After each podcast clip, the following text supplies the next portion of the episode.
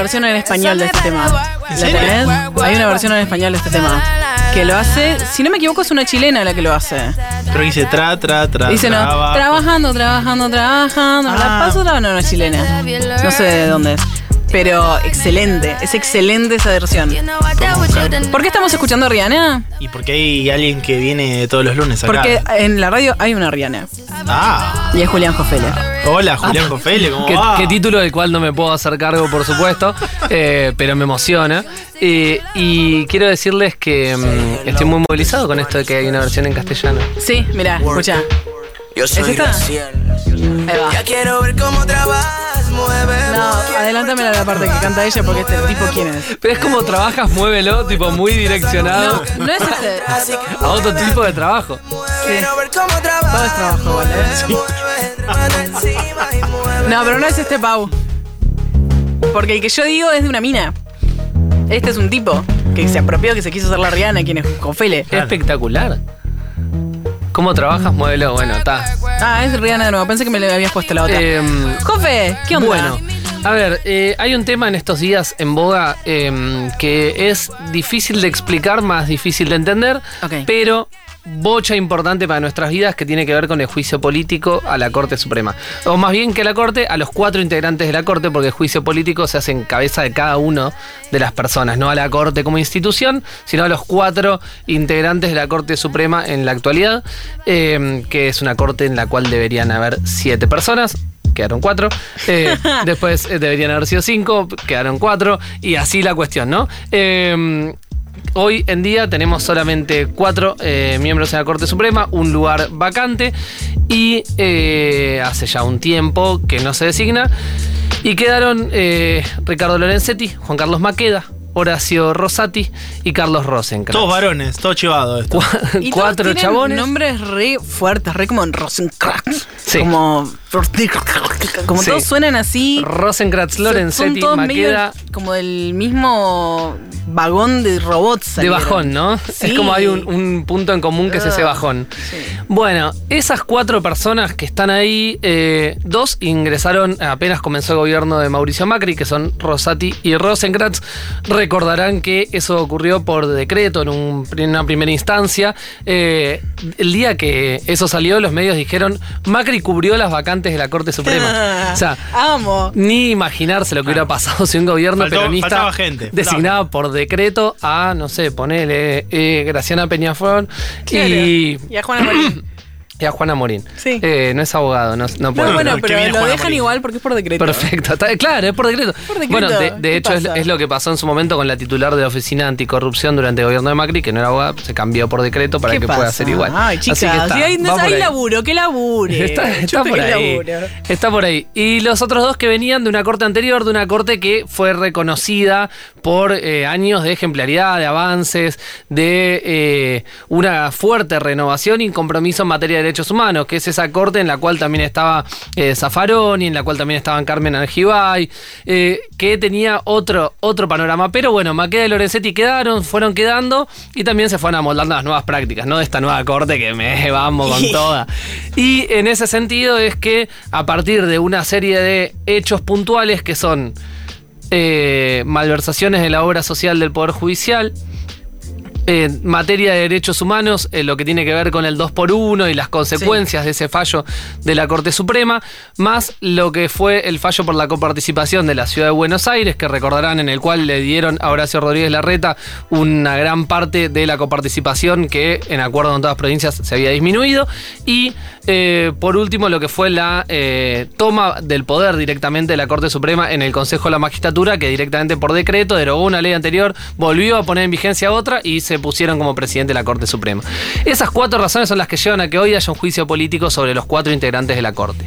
Ahora, yo dije, vamos a buscar algunas otras razones por las cuales podríamos pensar que esta Corte Suprema no es eh, moralmente apta o no eh, cumple con el rol que debería eh, y tiene que ver con los avances sobre los derechos laborales o lo que sería un retroceso en derechos laborales, ¿no? Ok.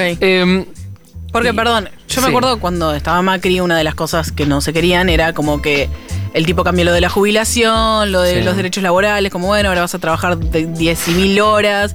y te vamos a pagar lo mismo y bla, qué sé yo. Es como todo eso tiene que ver con la Corte Suprema. Sí, sin dudas. ¿Por qué? Porque la Corte Suprema en última instancia es la que hace un control de constitucionalidad de las leyes que se sancionan y cuando hay un gris entre una norma y otra, cuando hay una cuestión que queda en duda o cuando, por ejemplo, se sanciona una norma que tiene un retroceso en materia de derechos humanos, derechos laborales, etcétera, los derechos laborales eh, se inmiscuyen en una doctrina de los derechos humanos que tiene que ver con la progresividad. Es decir, siempre tenemos que avanzar. Claro. No se puede retroceder. No puedes decir, bueno, mañana tenés menos derechos laborales que hoy. No, porque... La de la esclavitud estaba bien al final, Claro, chicos. exacto, Como, nos re equivocamos, era una joda, se la creyeron, tontas. No es que vos podés mañana decir eso. Sí. No, no, no funciona así. Ok. Eh, se- eh, mi ley llora. se, se- se acaba de enterar del principio de progresividad, llora. Pero bueno, funciona así, funciona de esa manera. Y en ese sentido, la corte anterior fue ejemplar. Bueno, la actual no lo es. La actual tiene una serie de fallos en materia laboral muy polémicos, eh, muy controvertidos y que eh, también serían materia de impugnación. Y les quiero contar un poquito solamente para que se den una idea de eh, qué cosas hizo la Corte en este sentido, a contramano de una Corte anterior que hablaba del trabajador y la trabajadora como sujetos de preferente tutela, es decir, que, que teníamos que poner todos los ojos en que estén lo mejor posible. Bueno, Ah, la actual como- empezó con Sí. fallos en línea con cortar la relación de dependencia. Es decir, aquellas personas que facturan todos los meses en un mismo lugar como principal trabajo y como principal fuente de ingresos, como es en el caso de muchos médicos que le facturan al mismo hospital todos los meses y que su único trabajo es ese, y habían reclamado relación de dependencia, bueno, el fallo Cairone de la Corte Suprema dijo, no, eso no es relación de dependencia, eso es un contrato civil, que no tiene que ver con eh, la materia laboral, no se pueden reclamar derechos laborales ahí. Lo cual, lo cual es eh, posible que lo utilice cualquier juez para poder decir, bueno, falla a favor de cualquier empresa. Exactamente. O sea, ¿por qué? ¿Qué pasa con los fallos de la Corte? Si bien no se convierten en ley, lo que sí sirven es para que tribunales inferiores digan, bueno, la Corte ya resolvió Claro, sobre esta materia. Como ejemplificar. como, Exacto. ah, Y en principio solamente ese fallo, y es lo que nosotros de- eh, defendemos, solamente aplicaría a un caso como ese, que sea un médico que ejerce ese tipo, pero otros tribunales pueden decir, bueno, yo lo uso para decir que tal otra persona que en tal otra actividad tampoco tiene relación, porque por ahí es Es parecido. interpretación aparte. Exactamente. Entonces, eso lo que abre es a que lo que la Corte en general hace es ejemplificar para que el resto de los tribunales actúen. Bueno. Ejemplifica en este caso línea. muy feo, claro. Y además vienen con títulos. Eh, para darse una idea, por ejemplo, otro de los fallos que sacó esta Corte Suprema, que es el fallo eh, Orellano, que es un fallo que restringió el derecho de huelga, tranqui, así como ¿Qué? lo escuchan. Tranca. Parece que no, pero la fueron Van a haciendo. empezar a usar Sí, como sí, unas sí. cositas de metal alrededor de los tobillos, chicas. Eh, el, derecho de huelga en nuestro país es- eh, está regulado en el artículo 14 bis de la Constitución Nacional Sí. y le otorga ese derecho a los gremios. En una discusión muy técnica sobre qué es un gremio, es decir, si es un sindicato eh, con personería, con simple inscripción, con personería gremial, como es el caso, por ejemplo, del CIPREVA, que hoy obtuvo la personería gremial Y que lo se- lo felicita Sí. fuertemente. El, la- el- el entendimiento gremio es una gremiación de personas que se juntan por un fin común, ¿no? Eh, y en ese entendimiento, un grupo de trabajadores que se junta, por más que no tenga un sindicato, si hace una huelga, están parados por la Constitución Nacional. Bueno, la Corte dijo que no, que solamente si estaban en un sindicato. Que si era un grupo de trabajadores que no estaban en un sindicato, no tenía derecho a ejercer la huelga, por tanto, esa huelga que habían hecho era ilegal. O sea, cualquier trabajador que no está, no está afiliado a un sindicato y no está gremiado Que y, no- y- y tiene que y tiene que hacer una, una medida de fuerza porque no le están pagando el sueldo, pongámosle, eh, no puede, según la corte, no debería. Sí, cualquier grupo de trabajadores Sí, sería. sí, sí. Si es un trabajador solo, eh, corren distinta- distintas reglas porque eso sería como una retención de tareas, pues es una sola persona y huelga tiene que ser colectiva, siempre.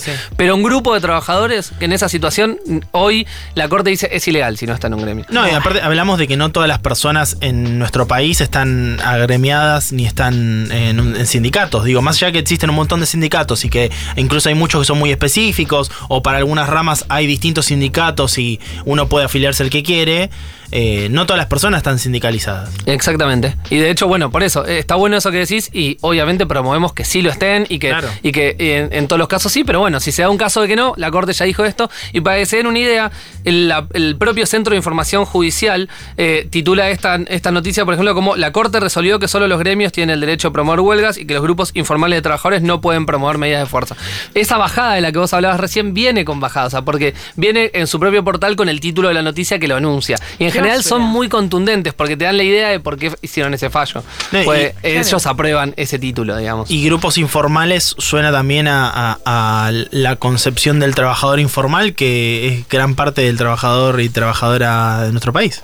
Sí, sí, sin duda. ¿No?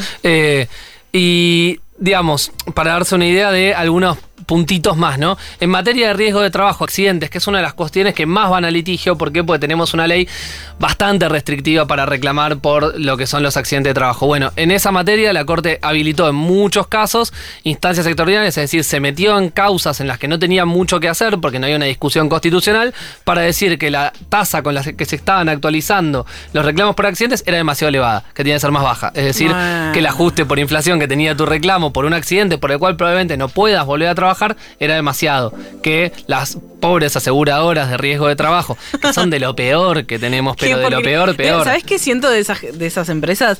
Eh, que son como las obras sociales, pero peores. Como las hermanas más grandes de Sí, las obras es que sociales. sí. Como que te vienen a pegar No, las, con más fuerza. las obras sociales, bueno, en muchos casos son un espacio gestionado por los propios sindicatos, en otros no, eh, pero eh, las ART. Ah, Imagínate que es una empresa que está fundada para generar ganancias a partir de accidentes de trabajadores en su puesto de trabajo. Ya nacés como Ese una es el basura. Objetivo. O sea, amo. Favoreciendo los- los- La ley lo establece así. Sí, sí, sí, que ganen plata a partir de eso. Eh, eh, bueno, para re- resumirles un poco, igual, si quieren ampliar en esta materia, hay una nota llamada Suprema Regresividad de Paula Nievas Ibáñez y Héctor Recalde en, la- en el Cohete a la Luna, que se las recomiendo muchísimo para que la lean tranquis quienes quieran, pero les cuento un, un poquito más mientras tengamos tiempo, que es en materia de lesa humanidad, ¿no? Que es un tema en el que la corte anterior había sido intachable. Bueno, esta debutó con el 2 por 1 o sea, se imaginan que tiene cero Sí. drama en ir para atrás.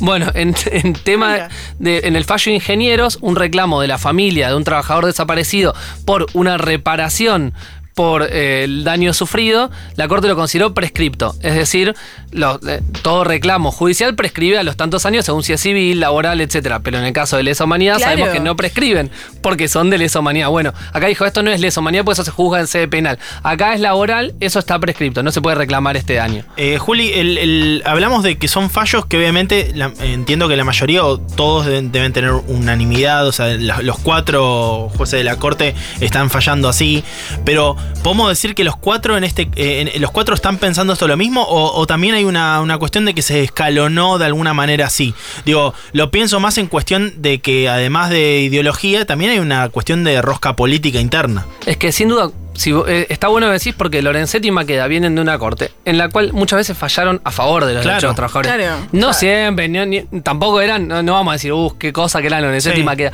Pero en muchos fallos han generado buena doctrina en este sentido, buena jurisprudencia.